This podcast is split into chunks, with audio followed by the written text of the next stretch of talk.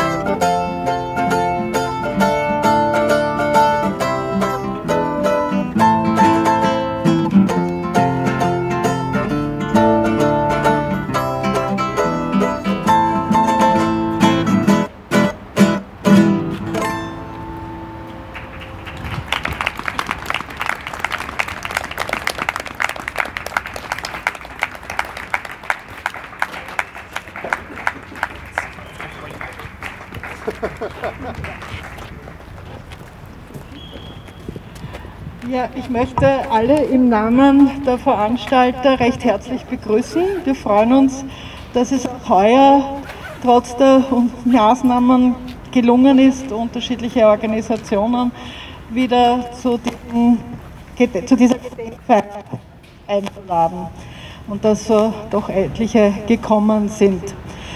Äh, äh, nur was äh, organisatorisches kurz, bevor es losgeht. Falls jemand zu kalt ist und was trinken möchte, gegen Spende kann man sich da vorne einen Tee holen. Und jetzt übergebe ich den Gernot mal kurz das Wort. Liebe Genossinnen und Genossen, ich möchte euch auch begrüßen im Namen der Veranstalter. Wenn wir hier zusammenkommen vor dem Goethehof, dann machen wir das, um den Männern und Frauen und man muss sagen sogar Kindern zu gedenken, die am 12. Februar und den Tagen danach unter dem Einsatz ihres eigenen Lebens den Entschluss gefasst haben, gegen die absolute Machtergreifung des Faschismus in Österreich mit der Waffe in der Hand äh, Widerstand zu leisten. Wer waren diese Männer und Frauen, die da diesen Widerstand geleistet haben? Vor einiger Zeit hat der ÖGB-Verlag eine Broschüre neu aufgelegt von Otto Bauer. Otto Bauer war der theoretische Kopf des Austromarxismus der Zwischenkriegszeit, Sozialdemokratie.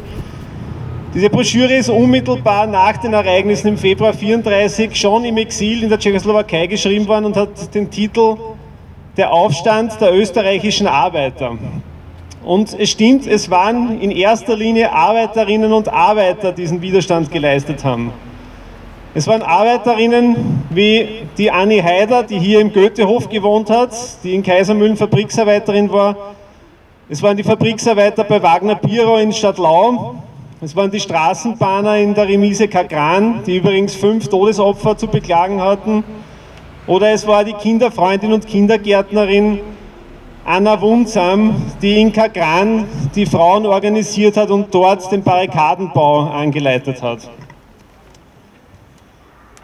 Äh, wenn der Otto Bauer in dieser Broschüre schreibt, äh, es war der Aufstand der österreichischen Arbeiter, dann ist es nur irgendwie die halbe Wahrheit. Leider war das kein geplanter Aufstand.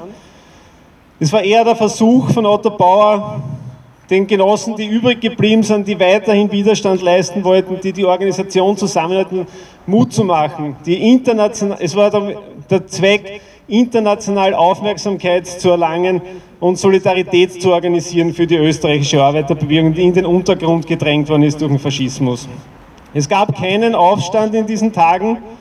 Das, was man in den Februartagen 1934 erlebt hat, war im Wesentlichen ein verzweifelter letzter Versuch, die eigenen Organisationen zu verteidigen, das Recht, in seinen eigenen Lokalen zusammenzukommen, gemeinsam zu diskutieren. Geschichtsschreibung, Gedenkkultur ist leider oft eine Mythenbildung, hat wenig mit der historischen Wahrheit zu tun. Wenn in den letzten Tagen rund um die Gedenkveranstaltungen oder auf Gedenktafeln, wie auch hier im Goethehof betont wird, es war im Wesentlichen ein Kampf für die Demokratie, dann muss uns bewusst sein, dass im Februar 1934 es in Österreich keine Demokratie mehr gegeben hat. Das Parlament ist bereits im März 1933 ausgeschaltet worden. Kurz darauf sind eine Reihe von Organisationen der Arbeiterbewegung verboten worden, wie der Republikanische Schutzbund, in der weiteren Folge die Kommunistische Partei. Und um das, was im Februar 34 gegangen ist, seitens der Regierung, war im Wesentlichen die letzten Reste der Arbeiterbewegung, einer organisierten Arbeiterbewegung, Gewerkschaften, die Sozialdemokratische Partei zu zerschlagen und die Arbeiter einfach zu atomisieren, damit sie sich nicht mehr wehren können gegen die Angriffe des Kapitals. Die Kämpfe, die am 12. Februar in Linz begonnen haben, haben sie relativ schnell auf alle Industriegebiete in Österreich oder auf die meisten Industriegebiete in Österreich ausgedehnt, auch nach Wien. In Wien war das Zentrum des Widerstands, waren eigentlich die Gemeindebauten im Großen und Ganzen, die Gemeindebauten, die die Symbole des Roten Wiens waren mit dem extrem viele Hoffnungen verbunden waren auf eine bessere Gesellschaft, auf ein schönes Leben für alle. als in den kurz vor Mittag am 12. Februar die Arbeiter im E-Werk im zweiten Bezirk den Strom abgeschaltet haben, war das das Zeichen, dass der Generalstreik ausgerufen wurde. Für die Genossen, Genossinnen hier im Goethehof und an vielen anderen Orten war das das Zeichen, dass man die Vorkehrungen treffen muss für den bewaffneten Widerstand.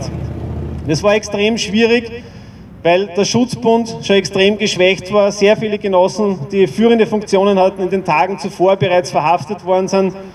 Viele Genossen irgendwie es vorgezogen haben, nichts zu kämpfen und nichts bekannt zu geben, wo die Waffen versteckt waren. Und nach diesen ersten Vorkehrungen für den bewaffneten Widerstand hat der Widerstand nicht sofort begonnen, sondern es war irgendwie ein langes Warten, ein stundenlanges Warten auf Befehle. Wo mit dem großen Problem, dass diese Befehle nie gekommen sind. Und es ist gerade für den Goethehof recht gut dokumentiert, mit welcher Verzweiflung diese Genossinnen äh, gebeten haben, dass endlich Direktiven von oben kommen. Es gibt zwei Fälle, einerseits die Anni Haider und der Genosse Ejaut, die über die Reichsbrücke in den zweiten Bezirk gegangen sind, äh, verkleidet beziehungsweise mit äh, einer Deckung Sie haben versucht dort, Kaisermühlen ja Teil des zweiten Bezirks war, dort äh, Befehle zu bekommen, wie man den Widerstand weiter organisieren soll. Das Problem war, dass der Schutzbund im zweiten Bezirk bereits zerschlagen war. Die Genossinnen im Goethehof haben dann die Sache selbst in die Hand genommen. Man hat gewusst, dass in Floridsdorf, in Kagran, dass dort äh, der Schutzbund bereits im Widerstand ist. Und man hat auf eigene Faust dann hier versucht ebenfalls äh, die Tat, an die Tat zu gehen. Es hat so ausgeschaut, dass man in der Nacht über die eingefrorene alte Donau nach Kagran gegangen ist, dort begonnen hat mit dem Barrikadenbau. Man hat die Polizeistation in der Wagramer Straße übernommen. Und das hat bedeutet, dass ganz Floridsdorf, Kaisermühlen, Kagran und Stadtlau zu dem Zeitpunkt äh, unter der Kontrolle des Schutzbunds waren. Im Wesentlichen ist es darum gegangen, für diese Genossen hier die Rückendeckung zu organisieren für die Genossen in Floridsdorf, wo irgendwie eines der Hauptkampfgebiete war. Es hat sich jedoch relativ schnell herausgestellt, dass dieser Widerstand aussichtslos ist. Ähm, man hat zwar einen Tag lang den Gemeindebau verteidigt gegen Artilleriefeuer, gegen Heimwehr, gegen Polizei, aber über, bei dieser militärischen Übermacht äh, ohne Koordination von oben isoliert von anderen Kampfgruppen hat man diesen Widerstand aufgegeben. Und ich glaube, eine der bedeutendsten Geschichten des Widerstandskampfs im Goethehof im Februar 34 ist, dass die Genossin Anni Haider gemeinsam mit ihrem damals achtjährigen Sohn den Rückzug gedeckt hat und dann durch etliche Leben, es waren über 100 äh, Kämpfer des Schutzbunds, die damals irgendwie flüchten konnten aufgrund dieser Leistung von der Anni Haider, und diese Schutzbündler sind dann über Umwege in die Tschechoslowakei ins Exil gegangen. Mit der Niederlage im Februar 34, die für viele bedeutet hat, dass eine ganze Welt zusammengebrochen ist. Im Goethehof hat es eine Familie gegeben, die dann sogar kollektiv Selbstmord begangen hat, wo sowohl der Vater wie der Sohn im Schutzbund gekämpft haben und die Mutter Funktionärin der Frauenorganisation war, die dann das Gas aufgedreht haben und sie selbst ums Leben gebracht haben. Äh, ich habe selber noch einen Genossen kennenlernen dürfen, der hier im Goethehof gelebt hat in den Februartagen und berichtet hat, wie die Polizei da eine Wohnung nach der anderen irgendwie durchkämmt hat, extreme Gewalt ausgeübt hat, Leute verprügelt hat, die Leute im Hof zusammengetrieben hat, um irgendwie den Sieg irgendwie zu feiern.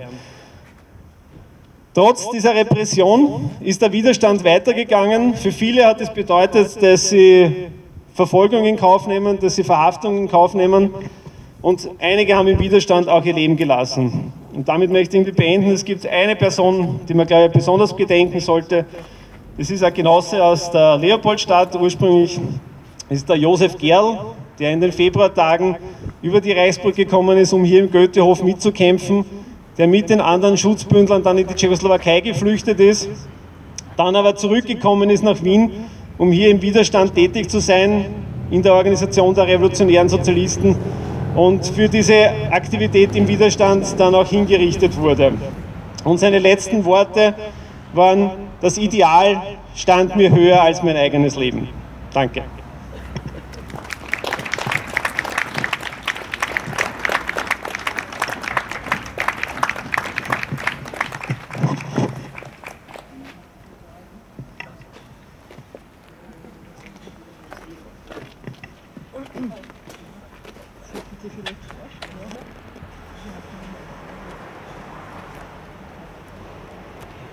Ja, nun spricht zu uns die Vorsitzende der Freiheitskämpfer Wien. Donaustadt. Donaustadt. Liebe Antifaschistinnen, liebe Antifaschisten, liebe Genossinnen, liebe Genossen, liebe Freundinnen, liebe Freunde. Wir haben uns heute hier versammelt, um denen zu gedenken, die hier an diesem Platz für Freiheit und Demokratie gekämpft haben und zum Teil ihr Leben lassen mussten. Die Februargeschehnisse 1934 waren schwierige Zeiten für die Arbeiterinnen in Wien und Österreich. Doch sie haben uns gelehrt, dass man auch in schwierigen Zeiten für Menschenrechte und Gleichheit kämpfen kann und muss. Wir leben ungewöhnliche Zeiten. Die Pandemie, die uns fast ein Jahr begleitet und viel von uns abverlangt, die wachsende Zahl der Corona-Leugner, die mittlerweile offen mit Neonazis marschieren, verlangen unsere Aufmerksamkeit und unser Handeln. Und heute, einen Tag nach dem Jahrestag von den rassistischen Morden in Hanau, die ich heute nicht unerwähnt lassen möchte, müssen wir uns als Antifaschistinnen fragen, warum Antisemitismus und Rassismus wie schon einmal wieder salonfähig ist. Hass und Hetze gegen Menschen anderer Herkunft, Hautfarbe oder anderer Religionen ist vor knapp 100 Jahren, nicht erst in den 1930er Jahren, aktuell geworden. Nein, es war schon viel früher präsent und hat den Nährboden des Faschismus genährt. Und heute ist das Wachsamsein gegen jede Art von Diskriminierung so aktuell wie eh und je. Wir müssen erkennen, dass gezielt eine Spaltung der Gesellschaft stattfindet. Eine Spaltung in ganz kleinen Schritten. Aber genau diese kleinen Schritten dürfen wir niemals übersehen. Denn Anfängen wehren ist unser Los. Aber erkennen wir, dass wir uns schon längst mitten in den Anfängen befinden? Der Nährboden für Faschismus ist schon längst da. Und durch das Politikversagen ist Unsicherheit, Arbeitslosigkeit und Armut Teil unseres Lebens. Dieser Umstand wird von Rechten genutzt, um Rassismus zu schüren. Wir müssen erkennen, dass die rechten Parteien in diesem Land es geschafft haben, einen rassistischen Konsens zu etablieren. Sie haben die Schuldigen für diese unsicheren Zeiten gefunden. Die ÖVP, die sich auf ihre christlichen Werte zurückzieht und im Parlament einen Gottesdienst abhält und im gleichen Atemzug Kinder abschiebt oder sich weigert, Menschen, Frauen, Männer und ja sogar Kinder aus dem Flüchtlingslager in Moria aufzunehmen, zeigt ihre Doppelmoral deutlich auf. Auch die Grünen tragen als Teil der Regierung die Verantwortung dafür. Aber auch wir, liebe Genossinnen, müssen Verantwortung tragen. Denn viele Verschärfungen im Asylrecht wurden von der SPÖ trotz massiven Protest innerhalb unserer Reihen aus Koalitionsresons mitgetragen. Ich sage, es ist richtig, die Grünen für ihre Verantwortung zu kritisieren. Es ist sogar unsere Pflicht so wie wir als aufrechte Antifaschistinnen und SPÖlerinnen wie bisher auch künftig unsere Partei kritisieren müssen, wenn sie dieselben Fehler begeht. In unserer internationalen antifaschistischen Haltung ist das Menschenleben, das es zu schützen gilt, ein Muss. Ich weiß, dass wir, die wir hier stehen, das ganz genau wissen. Und deshalb ist unser Auftrag, gemeinsam für fortschrittliche Mehrheiten abseits der ÖVP zu arbeiten. Um der Spaltung entgegenzuarbeiten, müssen wir echte Sozialpolitik umsetzen und Arbeitsplätze sichern, Hoffnung von einem besseren Leben geben. Und wir müssen klar machen, dass egal woher jemand kommt, wir als arbeitende Menschen gemeinsam für ein solidarisches Miteinander einstehen. Derzeit tun wir das halt mit zwei Meter Abstand und einer FFP2-Maske. Und den Rassistinnen sagen wir, in Wien und Österreich gibt es ausreichend Platz. Wir machen keinen Unterschied zwischen Menschen aufgrund von Staatsbürgerschaft, Religion oder Hautfarbe. Holt die Menschen aus der Höhle in Moria. In diesem Sinne, liebe Antifaschistinnen und Antifaschisten, bleiben wir wachsam und kämpferisch. Denn auch heute muss Mann und Frau mutig sein und sich gegen die wachsende Ungerechtigkeit aufstehen, auch in den eigenen Reihen. Freundinnenschaft.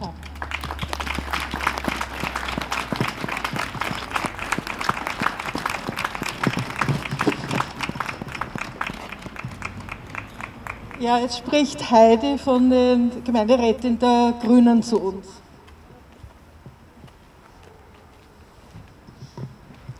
Ja, danke für die Einladung. Äh, ich bin jedes Jahr gerne dabei. Ich werde aber heuer das erste Mal nicht zu den Ereignissen im Februar 1934 sprechen, sondern äh, zu einem aktuellen äh, Problem Stellung nehmen, und zwar wie sich in einem Nachbarland von Ungarn, in einem Nachbarland von Österreich innerhalb kürzester Zeit ein autoritäres Regime etablieren konnte. Man muss dazu sagen, dass Ungarn eigentlich in den 90er Jahren bis zur Machtergreifung von Orban eine Vorzeigedemokratie war. Und es ist wirklich erschütternd zu sehen, wie Orban mit seinem fulminanten Sieg, muss man leider sagen, der ihm eine Zweidrittelmehrheit beschaffte, mit der man auch die Verfassung ändern konnte, Ungarn in ganz wenigen Jahren in ein autoritäres Regime verwandelte. Wie hat sich das so im praktischen Leben abgespielt? Als allererstes hat einmal Orban mit seinen Freunden äh, Firmen gegründet, die vom Staat mit Aufträgen versorgt wurden, mit EU-Geldern versorgt wurden. Die Regierung hatte natürlich die Hand auf diese EU-Gelder und so sehr, sehr reich wurden. Und mit dem Geld, das man verdiente, hat man dann die gesamten Medien unter seine Kontrolle gebracht und aufgekauft. 19, 2018 gab es eigentlich in Ungarn kaum mehr ein Medium, äh, das der Opposition ihre Stimme gab. Es ist wirklich unglaublich, in welcher kurzer Zeit das passiert ist. Genauso ging es äh, mit Firmen. Wenn so eine Firma im Fokus äh, von einem Orban-Günstling war und die wollte nicht verkaufen, dann wurde jeder Zettel von der Steuer umgedreht, die haben keine Aufträge mehr bekommen äh, vom Staat und auch keine EU-Förderung und wurden in den wirtschaftlichen Ruin getrieben. Man kann wirklich sagen, jeder, der sich Orban in den Weg stellte, wurde wirtschaftlich ruiniert. Ungarische Freunde von mir haben eine Geschichte erzählt, um das vielleicht mit einer Person so richtig anschaulich zu machen. Ein Jugendfreund von Orban, der mit ihm im Dorf aufgewachsen ist, war bis 2009, der hat Gasheizungen repariert. Acht Jahre später war er einer der reichsten Männer Ungarns mit genau diesem System als Strohmann von Orban, Firmen gegründet, Fördergelder, Aufträge vom Staat und so weiter. Was Orban noch gemacht hat, um diesen Wahlsieg einzufahren, war, er hat allen ethnischen Ungarn in den Nachbarländern die Staatsbürgerschaft gegeben, damit auch das Wahlrecht und den Zugang zu Sozialleistungen in Ungarn. Und das haben die unglaubliche Zahl von einer Million Menschen in Anspruch genommen. Und von denen haben 95 Prozent Orban gewählt. Das muss man auch sagen. Im Ausland ist das lange gar nicht so auf unserem Radar gewesen, auch nicht in den Nachbarländern. So richtig in den Fokus gerückt ist Orban dann 2015 im Zuge der Flüchtlingskrise, wo er dann plötzlich diesen Zaun errichtet hat und sich so quasi der Retter des Abendlandes hingestellt hat, der sozusagen diese Flüchtlinge von uns fernhält. Mit, man würde jetzt glauben, er hat mit Muslimen eine, ein Problem, Orban hat er aber nicht, weil mit Leuten wie Erdogan versteht er sich sehr gut. Noch ganz kurz das Verhältnis Erdogan zur EU. Wir wissen, die EU kritisiert Erdogan für seinen autoritären Führungsstil und natürlich auch seinen Umgang mit den Medien. Und es ist voriges Jahr endlich gelungen, ein Gesetz zu verabschieden, das sozusagen die Vergabe von Fördergeldern auch an gewisse Regeln knüpft. Das heißt, unabhängige Gerichte äh, und, an, und die äh, Bekämpfung von Korruption. Und noch ein letztes Wort zur Opposition. Das ist natürlich wirklich ein Trauerspiel. Die sind natürlich, die haben keine mediale Auftritte, sie haben kein Geld. Der Großteil der Orban-Wähler lebt, ist im, im, im, im ländlichen Gebiet. Das ist natürlich sehr schwierig zu beackern. Und das Wahlrecht wurde auch von Orban so geändert, dass es großen Parteien hilft. Und voriges, also vor zwei Jahren eigentlich, 2019, haben sich alle Oppositionsparteien zusammengeschlossen und konnten so in Budapest das erste Mal seit langem einen Vertreter der Fidesz-Partei sozusagen besiegen. Und genau das plant man für 2020. Die sind natürlich sehr konträre Parteien, das ist wirklich von links bis, würde mal sagen, gemäßigt rechts. Aber anders wird das nicht möglich sein und ich bin schon neugierig, was sich Orban einfallen lässt, um äh, diese Koalition aus Oppositionsparteien zu äh, zerschlagen. Warum habe ich dieses Thema gewählt heute? Äh, ich habe gute Freunde in Budapest und immer wenn ich mit ihnen rede, habe ich das Gefühl, die, die haben das Gefühl, das interessiert niemanden außerhalb von Ungarn, niemand. Und ich habe mir gedacht, ich mache halt einen, leiste meinen kleinen Beitrag und erzähle dies dieser feinen Gruppe hier. Danke nochmals für die Einladung. Ja, danke Heidi und nun Serafin bitte von den jungen Linken.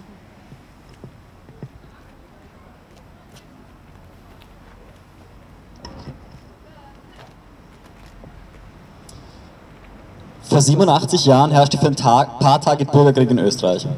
Auch hier mit Luftangriffen, Artillerie und Maschinengewehren. Drei bis 400 Tote in ganz Österreich. Eine militärische Niederlage linker Kräfte in nur vier Tagen. Es war der erste bewaffnete Widerstand gegen ein faschistisches Regime in Europa. Schon vor 87 Jahren versuchten Konservative, linke Vereinigungen aufzulösen, nachdem sie im Parlament die Macht ergriffen hatten. Und die Führung der Sozialisten wollte keinen bewaffneten Widerstand leisten, solange nicht Partei oder Gewerkschaft aufgelöst würden. Lokale Verantwortliche des Schutzbunds setzten sich zur Wehr. Ein Generalstreik fand nicht statt und lokale Streike hatten wenig Einfluss auf das Geschehen.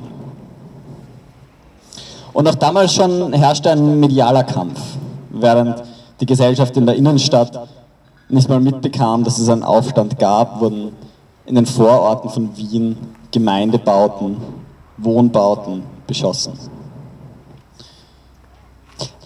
Aber vor erst 87 Jahren war die Arbeitslosigkeit bei 27 Prozent, die Inflation außer Kontrolle und ein bedeutender Teil der Gesellschaft kriegstraumatisiert. Vor erst 87 Jahren war die Demokratie noch neu und nicht gefestigt.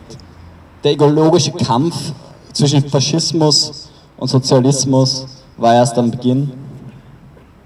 Und die Macht des Staates war bei weitem nicht auf dem Niveau, auf dem sie heute ist. Vor erst 87 Jahren gab es noch kein Auschwitz, gab es noch keine Atombombe und war die Kon Geschichte auch für konservative Kräfte noch nicht vorbei. Vor 87 Jahren war es schwer, die Lage zu beurteilen und die eigene Stärke einzuschätzen, die kommenden Entwicklungen vorherzusagen und adäquat zu reagieren. Es macht keinen Sinn, zurückzublicken und danach zu suchen, was alles falsch gemacht wurde. Aber daraus zu lernen und Strategien zu entwickeln, wie wir als Linke Geschichte prägen können, ist unsere Aufgabe. Zurückzublicken, zu erinnern, was war und die Geschichte äh, und wie die Geschichte, das jetzt wirkt, zu beurteilen, macht Sinn. Also arbeiten wir gemeinsam daran, unsere Geschichte selbst zu schreiben. Lasst uns das Scheitern der Linken überwinden, indem wir mehr werden und eine Utopie einer guten Welt in die Herzen und Köpfe der Menschen bringen. Dazu müssen wir als Linke vertrauenswürdig werden und an den alltäglichen Problemen der Bevölkerung anknüpfen. Und auch wenn wir jetzt vielleicht noch nicht in der entsprechenden Stärke sind oder noch nicht so weit sind, die nächsten Siegerinnen werden wir sein.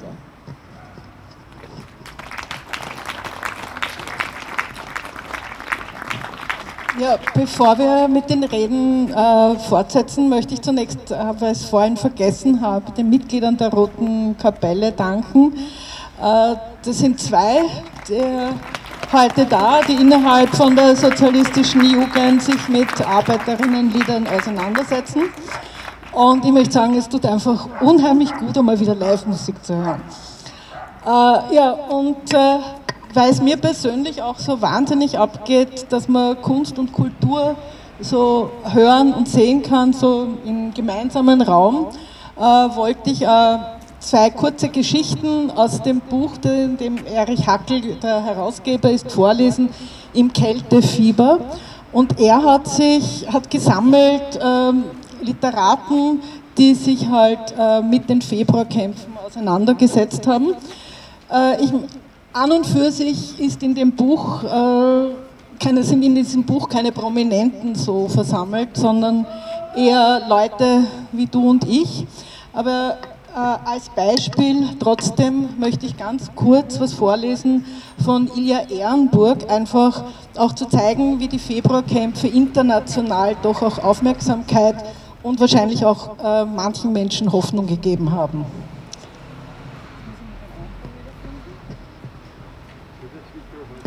Von Anfang Februar an wurde die Lage in Wien derart gespannt, dass die Passanten erschreckt stehen blieben, wenn auf der Straße ein Autoreifen platzte.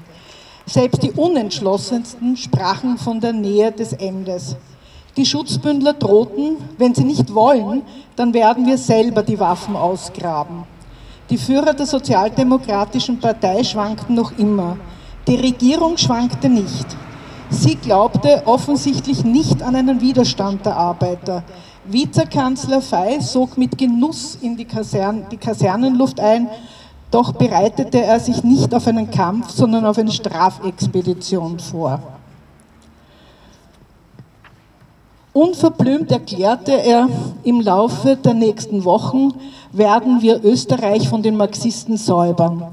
Die jungen Burschen von der Heimwehr betranken sich in den Gasthäusern äh, am Heurigen und grinsten verwegen. Sie sahen einen frisch-fröhlichen, die traditionelle Formel. Wir protestieren gegen die Verletzung der Verfassung und unterwerfen uns nur der Gewalt. Sie glaubten, dass ihnen nicht die Arbeiterklasse gegenüberstehe, sondern einige Dutzend Gemeindebeamtete. Während die Führer der Sozialdemokraten die verschiedenen Nuancen der christlich-sozialen studierten, brachen Polizisten Türen auf, bohrten Wände an, stiegen in die Keller, stöberten die Böden durch. Sie suchten Waffen. Manchmal stießen sie auf einige Gewehre, doch die Waffenlager fanden sie nicht. Die Heimwehrleute beruhigten sich endgültig. Sie sagten, dass die bewaffnete Verteidigung nur so eine parlamentarische Redensart war. Die Arbeiter behielten ihre Gewehre und Maschinengewehre. Dafür verloren sie jeden Tag drei Viertel ihrer Obleute.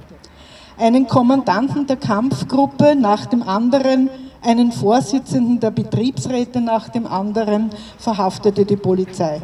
Diese Verhaftungen enthaupten gleichsam die österreichische Arbeiterschaft. Die Sozialdemokraten und die Gewerkschaften hatten in den Arbeitern das Gefühl mechanischer Disziplin entwickelt. Sie wagten nicht, sich zur Selbstständigkeit zu erziehen. Jeder wartete auf Befehle, bereit, sie zu befolgen. Doch selten entschloss sich einer, an die Stelle eines Verhafteten zu treten und etwas auf eigene Gefahr zu unternehmen. Am Sonnabend, den 11. Februar, gab der Vizekanzler Fey in Regierungskommuniqué über die Entdeckung einer marxistisch-bolschewistischen Verschwörung heraus. Allen war es klar, dass der Reichstag brennt und dass die Regierung nun zum offenen Terror übergehen werde.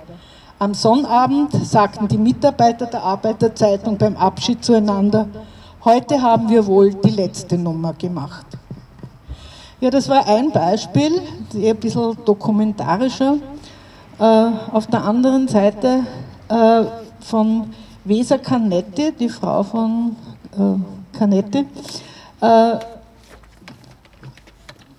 die beschreibt es mehr in Romanform. Drei Helden und eine Frau. Frau Schäfer, Schäfer stand auf dem Flur und wusch Stiegen. Und obwohl alle Stufen schön ölig glänzten, rieb sie immer wieder mit dem nassen Lappen darüber, drang mit dem Besenstiel in die Ecken, dass es klatschte. stieß den Lappen in den Kübel, wrang ihn aus und schlug ihn wieder um den Besen. Plätschernd fiel der Lappen über die Stufen und wer die Bewegung der Frau Schäfer äh, sah, in ihr Gesicht sah, verstand, sie war nicht dabei. Sie war von einer Vorstellung gepackt und was nützte alle Vernunft? Sie wurde diese Vorstellung nicht los. Eine kleine Kirche war es, die Frau Schäfer vor sich sah. Eine kleine Kirche quälte Frau Schäfer. Die Kirche stand in dem seltsamen Ruf, jeder Wunsch an ihr ausgesprochen gehe in Erfüllung. Frau Schäfer war nicht gläubig, aber als der Mann im Krieg war und seine schwere Verwundung gemeldet wurde, schleppte sie sich in die Kirche und sank nieder. Ihr Mann kehrte vom Krieg zurück und seither hatte auch Frau Schäfer ein zärtliches Lächeln beim Nennen der kleinen Kirche. Bis das Furchtbare geschah. Es begann damit, dass die Arbeiter in den Gemeindehäusern wohnen, von ihren Brüdern mit Kanonen beschossen wurden. Das große Gemeindehaus, in welchem Frau Schäfer seit Jahren die Arbeit besorgte, musste sich ergeben. Die Waffen wurden abgeliefert und die Arbeiter flüchteten durch einen unterirdischen Gang in das Kirchlein. Sie glaubten sich geboren. Einer nach dem anderen wankte freudetrunken aus der Kirche in die Freiheit und jeder, der aus der Kirche trat, wurde auf der Stelle niedergeschossen. Plötzlich fuhr Frau Schäfer heftig auf. Erschrocken drehte sie den Kopf. Durch die wild aufgerissene Glastür stürmten, Entschuldigung, stürmten ein Haufen junger Menschen herein und auf sie zu. Seltsam. Alle hatten das gleiche Gesicht, Todesangst und flehende Blicke. Und dann hob einer verlegen und heiß bittend die Hand und ließ sie mutlos sinken. Sie verstand sofort. Ihr ging viel durch den Kopf, dass die Jungens genauso aussahen wie ihr Sohn Franz, als sie vor den Kanonen im Keller versteckte, wo er sicherer war als in der verfluchten Wunderkirche, dass diese hier auch gerettet werden wollten und auch jung waren und dass jeder eine Mutter hatte. Und dann dachte sie, was ihr bevorstand, wenn sie den Jungen half und, ihre Ki und ihr Kind zitterte. Erster Stock, fünf Tür, sagte sie und ließ sie durch. Die Jungen stürmten hinauf in blinder Angst auf die Nummer fünf zu. Wenn dort Schwierigkeiten gemacht wurden, war es zu spät. Auf Nummer 5 öffnete sich von selbst und lautlos die Tür, kein Priester, sondern Arbeiter tat es, lautlos gab er mit einer Bewegung den Weg frei. Und die Jungs wurden mäuschenstill. Mäuschenstill folgten sie den weit ausgestreckten Armen, die sie einließen, warme, glückliche, dankbare Blicke auf nach oben todesängstlichen Gesichtern. Und die schützende Tür schloss sich hinter ihnen. Unten hörte Frau Schäfer die Klinke einschnappen, da wurde auch schon die Glastür aufgestoßen. Zwei Polizisten spießten Frau Schäfer mit ihren Bajonetten fast auf. Ein Polizeioffizier folgte. Hier sind die Kerle hereingelaufen, schrie er. Wie bitte? fragte Frau Schäfer und stemmte den Besen auf. Hier sind die roten Hunde hineingelaufen. Machen Sie keine Faxen, sonst wird schlecht ausgehen. Herr Oberinspektor, das Haus hat 16 Stiegen. Hier ist niemand durch. Ich hätte es sehen müssen. Ich wasche schon seit einer Stunde auf. Werden wir gleich haben, sagte der Oberinspektor und pochte an die Tür Nummer 1. Wer wohnt hier? Frau Schäfer blickte so angstvoll zu Boden und erschrak noch mehr. Auf den feuchten Stufen glänzten breit an die 20 Fußstapfen, schwammen ineinander und bilden tückische, dicke Flecken auf den Stufen, die noch vor drei Minuten wie Öl glänzten. Aber der Oberinspektor hatte keine Zeit, von seiner Höhe herabzuschauen.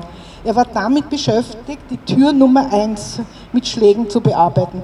Ach bitte, klopfen Sie hier nicht an. Hier wohnt die Näherin Grün. Sie ist seit den letzten Tagen sehr geschreckt. Sie bekommt sofort Schreikrämpfe. Sie wohnt ganz allein. Sie hat bestimmt niemanden reingelassen.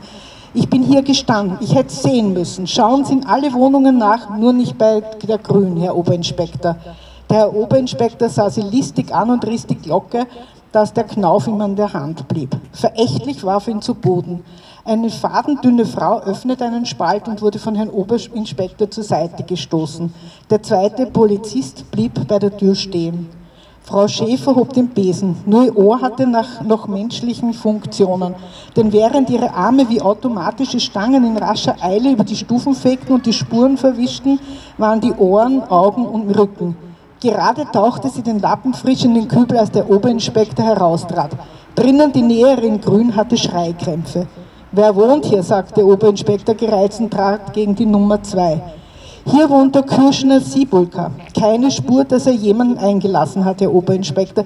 Der ist der Heikel mit seinen Fällen. Da kostet ein Stück 100 Schilling, sagt er immer. Nehmen Sie sich gar nicht erst die Mühe, vom ganzen Plafond hängen Sie herunter, Sie werden Ihnen auf den Kopf fallen. Der Oberinspektor klopfte den Kürschner Siebulka heraus. Ohne Umstände wurde in seine Werkstätte eingedrungen. Der zweite Polizist wartete bei der Tür mit erhobenem Gewehr.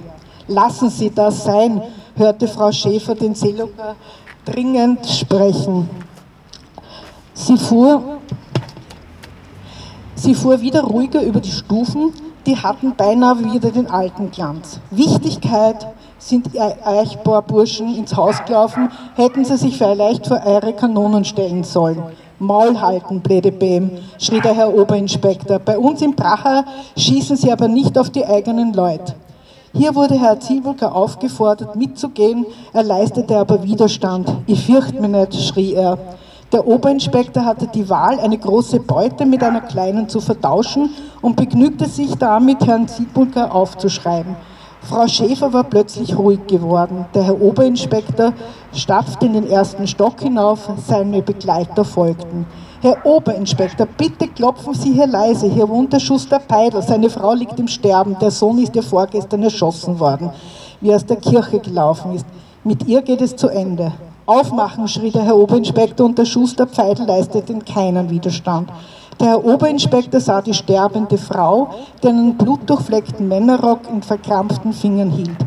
Etwas verstimmt trat heraus. Klopfen Sie lieber bei fünf an, nur nicht bei vier, sagte Frau Schäfer, ohne gefragt zu werden. Auf vier sind alle tot, der Mann und zwei Söhne. Die Frau hat sich gestern erhängt. Nur die Großmutter ist drinnen, die ist vor Kummer närrisch geworden. Sie wird ihnen nicht aufmachen, ihre Nichte kommt erst gegen Mittag. Der Oberinspektor wusste sofort, dass auf Nummer 4 die Banditen versteckt waren. Die beiden Polizisten sprengten die Tür auf. In dem kahlen Zimmer saß beim Fenster eine Greisin und blickte mit roten Augen auf die Eintretenden. Der Oberinspektor war mit, äh, ja, auf, aber auf diese Wohnung versessen. Er such, durchsuchte jeden Raum, sogar im Abtritt sah er nach, ob sie sich nicht dort äh, zehn Menschen versteckt hielten. Wer wohnt hier? fragte er etwas gedämpft beim Heraustreten und wies auf Nummer 5. Die Hausbesorgerin sah dem Tod ins Auge. Die Gefahr war so groß, dass sie ganz ruhig wurde. Hier wohnt die Bedienerin Neumann. Sie ist den ganzen Tag in Arbeit, aber das Kind ist zu Hause, die Steffi. Ich kann sie gleich rufen. Wenn sie mich hört, macht sie gleich auf. Bah, sagte Herr Oberinspektor, dem die Vorstellung, ein Kind in Furcht und Schrecken zu jagen, nicht imposant genug war. Lassen wir das. Zurück, kommandierte er und stieg mit seiner Begleitern hinunter, ohne Frau Schäfer eines Blickes zu würdigen. Und das war gut, denn kaum hatte sich die Glastür geschlossen, da sank die Frau auf die Stufen nieder. Die Jungens verbrachten die Nacht in leisen Gesprächen und die Arbeiter von Nummer 5 wachte mit ihnen und holte dann seine Schwägerin, die Hausbesorgerin, herein. Am Morgen wurde die erste Taube mit einer Milchkanne ausgeschickt. Viele Arbeiter gehen des Morgens durch die riesigen Gemeindehaus in, Nummer eins kam wohlbehalten durch. Der zweite trug eine Aktentasche. Eine Stunde später waren alle in Freiheit.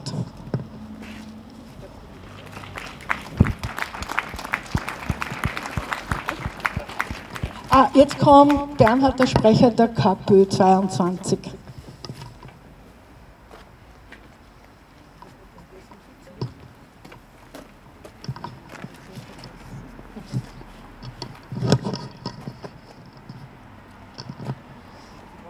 Ja, äh, liebe Freundinnen und Freunde, liebe Genossinnen und Genossen, zunächst einmal möchte ich mich ganz herzlich bei euch allen bedanken, dass wir uns da heute zu dieser gemeinsamen transdanubischen Gedenkkundgebung vom Goethehof versammelt haben. Ähm, zu den Februarkämpfen an sich möchte ich jetzt eigentlich gar nicht allzu viele Worte verlieren.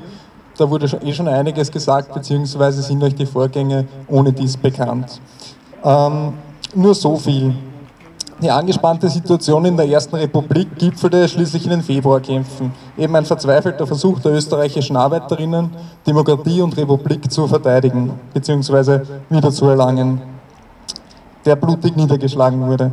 Der Kampf der Arbeiterinnen und auch ihr Engagement davor ging jedoch nicht nur gegen Faschismus und für Demokratie, sondern auch für grundsätzlich bessere Lebensbedingungen und eine andere Gesellschaft. Denn die Situation in der Zwischenkriegszeit und der Aufstieg des Faschismus kam man nicht von ungefähr. Insofern lasst uns heute gemeinsam Menschen von damals gedenken und auch gleichzeitig versuchen, die Lehren daraus für heute zu ziehen. Denn auch heute sind wir in einer ausgesprochen krisenhaften Zeit und sind auch mit dem Erstarken von rechten Parteien konfrontiert. Ich möchte in dem Zusammenhang jetzt auf ein paar ähm, soziale und ökonomische Aspekte Bezug nehmen. Und in dem Zusammenhang kommt man nicht umhin, auch die Corona-Situation anzusprechen, denn die Corona-Krise bzw. die Maßnahmen, welche im Zuge von ihr getätigt wurden, zeigen eigentlich in allen gesellschaftlichen Bereichen, sei das jetzt der Gesundheits- oder Pflegebereich, die Arbeitswelt, das öffentliche Leben insgesamt oder auch der Bildungsbereich, die Krisenhaftigkeit unseres jetzigen kapitalistischen Systems. Angefangen bei der Gesundheitspolitik wo man recht eindeutig gesehen hat, dass gerade jene europäische Länder, welche in den vergangenen Jahren zu einer strikten Sparpolitik im öffentlichen Gesundheitswesen gezwungen wurden, wie beispielsweise Griechenland, Italien oder Spanien, extrem viele Todesfälle zu verzeichnen hatten. Auch in Österreich ist die gesundheitliche Situation angespannt, obwohl es in diesem Zusammenhang mehr als skurril ist, wenn der natürlich medial inszenierte Kanzler sich plötzlich salbungsvoll Sorgen um die Kapazitäten der österreichischen Krankenhäuser macht. Warum ist das skurril? Naja, weil ja gerade die Partei des Kanzlers eigentlich in den vergangenen Jahren nichts unversucht gelassen hat, das öffentliche Gesundheitssystem Stück für Stück kaputt zu sparen. Ein weiterer Bereich, wo man natürlich diese Auswirkungen der jetzigen Krise massiv sieht, ist die Arbeitswelt. Einerseits natürlich durch den massiven Anstieg von Arbeitslosigkeit, beziehungsweise Kurzarbeit, welche ja Arbeitslosigkeit verhindern soll, aber trotzdem insofern problematisch ist, da ja gerade Menschen, welche grundsätzlich schon wenig verdienen, in eine noch finanziell prekärere Lage gebracht werden. Andererseits konnte man im Frühjahr auch eine sehr interessante, wenngleich nicht überraschende äh, Entdeckung machen, wenn man so mag. Denn es hat sich gezeigt, welche Menschen in Österreich die wirklichen Leistungsträgerinnen sind und quasi dafür sorgen, dass die Gesellschaft funktioniert. Und es ist keine große Überraschung, dass das eben keine Top-Manager oder Banker sind, sondern in, in der Mehrzahl Menschen, welche in schlecht bezahlten, oft prekären Arbeitsverhältnissen stehen. Sei das jetzt im Gesundheits- oder Pflegebereich, im Handel oder bei Paketdiensten. Ja, im Frühjahr wurde klar, dass ohne diesen Menschen das Werkel eben nicht rennt. Und so wurden diese Alltagsheldinnen beklatscht und auch von politischer Seite bzw. seitens der Sozialpartner wurde vollmundig gesagt, dass man nun dafür Sorge tragen werde, dass es in diesen Bereichen sowohl finanziell als auch arbeitsrechtlich besser ausschaut.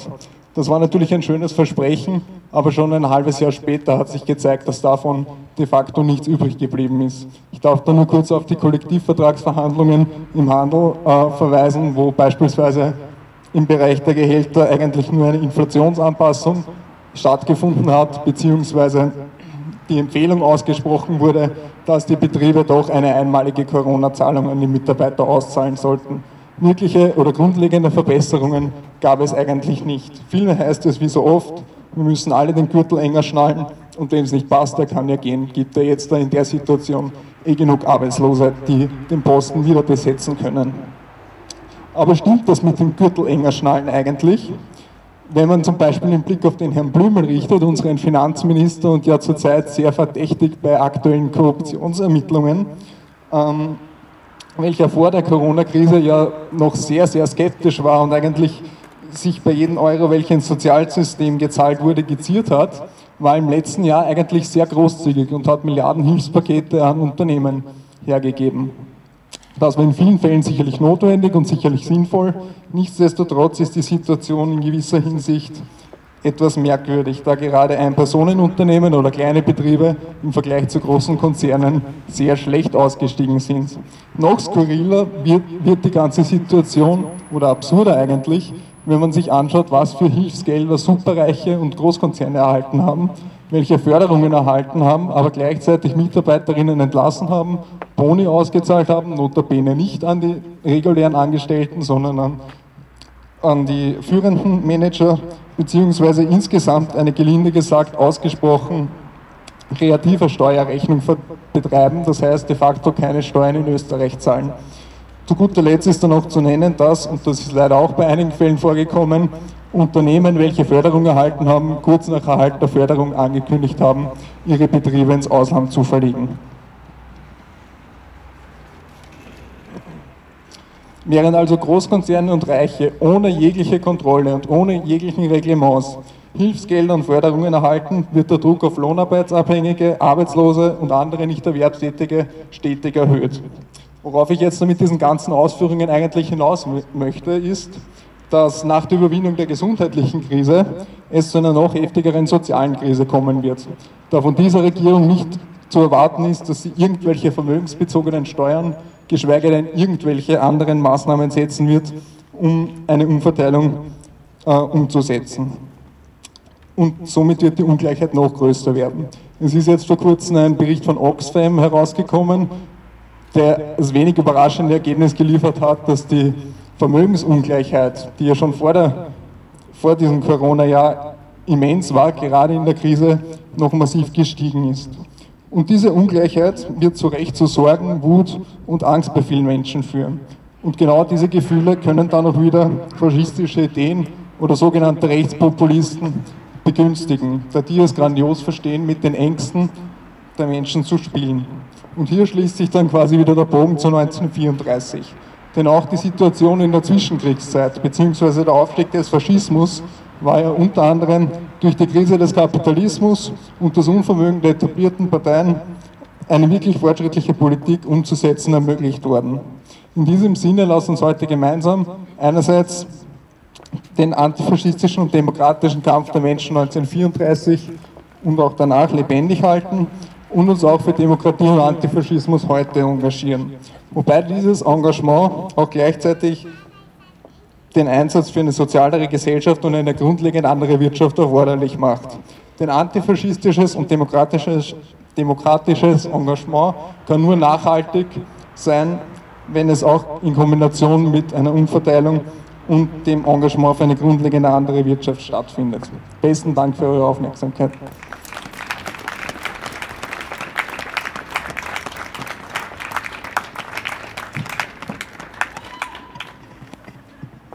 Haben noch zwei kurze Reden. Der nächste ist der Ernst vom KZ-Verband.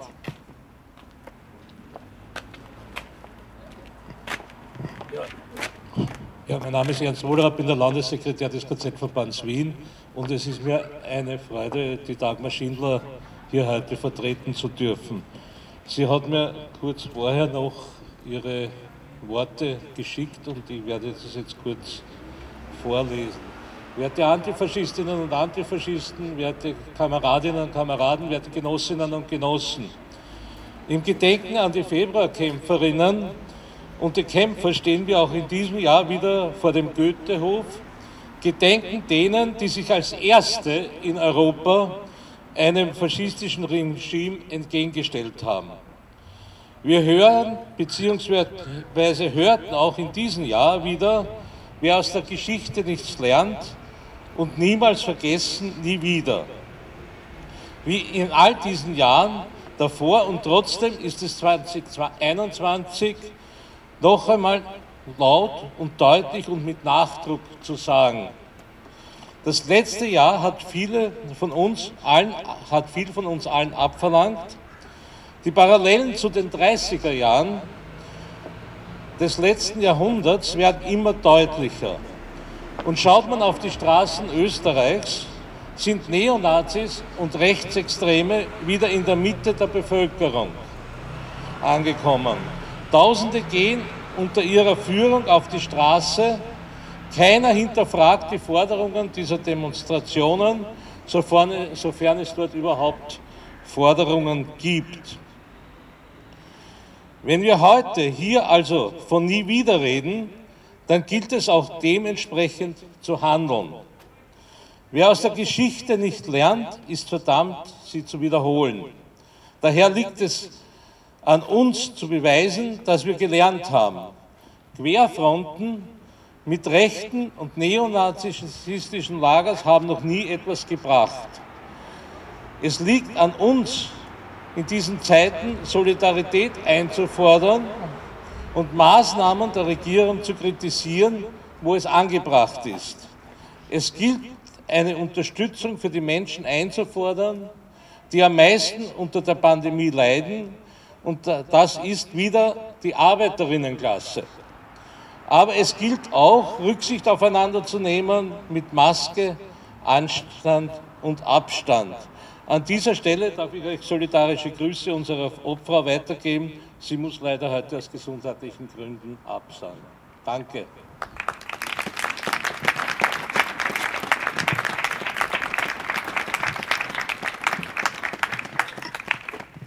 So, und die letzte Rede kommt vom Clemens von der Sozialistischen Jugend Donaustadt.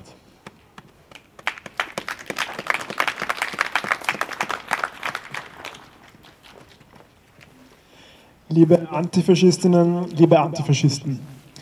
Dass wir uns heute hier so zahlreich versammeln können, grenzt in meinen Augen fast schon ein bisschen an ein Wunder, ist aber ein wichtiges politisches Statement, das wir gemeinsam in brisanten Zeiten wie diesen setzen.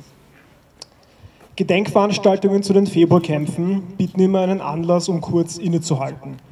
Innezuhalten, zu schauen und zu überlegen zu sehen, in welche Richtung entwickelt sich unsere Gesellschaft momentan und gegen welche aktuellen Tendenzen gilt es jetzt gerade aufzustehen. Deshalb blicken wir heute, wie auch in all den anderen Jahren, zurück. Als wir uns vor ungefähr einem Jahr hier versammelt haben, war die Welt noch eine andere. Zumindest möchten das viele glauben. Wir sind nicht vor der größten Arbeitslosenkrise der Zweiten Republik gestanden. Wir haben nicht mit einer Pandemie von ungeahntem Ausmaß zu kämpfen gehabt. Wir sind nicht vor geschlossenen Schultoren oder Universitäten gestanden. Das vergangene Jahr hat unser Leben in der Tat massiv verändert. Während eine bürgerliche Bundesregierung den Klassenkampf von oben gegen unten in eine neue Ära einleitet, müssen wir viele tiefe Einschnitte in unsere Lebensrealitäten hinnehmen. Einschnitte, die unsere Gesellschaft spalten und Einschnitte, die einmal wieder nicht alle im gleichen Ausmaß treffen. Denn während manche nach Südafrika golfen fliegen, suchen über 500.000 Menschen eine Arbeit. Einschnitte, die als weitere Narben eines kaputten Systems wohl niemals verheilen werden. Angefangen von der Abschaffung der Haklerpension über die geplante Hugenowelle bis hin zu unkontrollierten Massen, die mit Sieg Heil rufen und Hitlergrüßen durch die Straßen ziehen. Was vor einem Jahr noch auf eine andere Zivilgesellschaft getroffen wäre, ist heute gleichermaßen schockierend vorhersehbar gewesen. Denn all das sind Symptome eines Systems, gegen das es heute mehr denn je gemeinsam aufzustehen heißt. Ein System, das aber genauso auch schon vor einem Jahr existiert hat. Schon vor einem Jahr hat der Kapitalismus die ökonomischen Ungleichheiten zwischen den Menschen auseinandergetrieben. Schon vor einem Jahr gab es eine FPÖ, die stets mit Pseudo-Einzelfällen zu kämpfen hatte und die den politischen Rassismus auf den Weg der Mehrheitsfindung geschickt hat. Schon vor einem Jahr gab es politische Angriffe auf freie Universitäten. Schon vor einem Jahr gab es gekaufte Systeme, Parteien und Personen auf, wie es scheint, allen politischen Ebenen. Und ja, auch schon vor einem Jahr gab es sowohl auf nationaler Ebene als auch auf globaler Ebene einen massiven Unterschied in der gesundheitlichen Versorgung, abhängig vom Geldbörse. Und auch schon vor einem Jahr, und ich denke, das wird hier niemanden verwundern oder überraschen, war es die ÖVP, die als federführende Kraft in der österreichischen Politlandschaft so einiges mitzuverantworten hat. Und der gesamten Historie der ÖVP gedenken wir heute hier zu einem gewissen Teil mit mahnenden Worten. Das Jahr hat also in der Tat so einiges verändert. Aber es sind noch immer die gleichen neoliberalen Strukturen, gegen die es aufzustehen heißt. Denn die momentanen Tendenzen in unserer Gesellschaft kommen nicht von irgendwo, sie kommen genau aus dieser Systematik heraus. Im Gedenken also an all jene, die im Kampf gegen den Faschismus, aber auch im Kampf gegen genau dieses System ihr Leben verloren haben, niemals vergeben, niemals vergessen. Danke.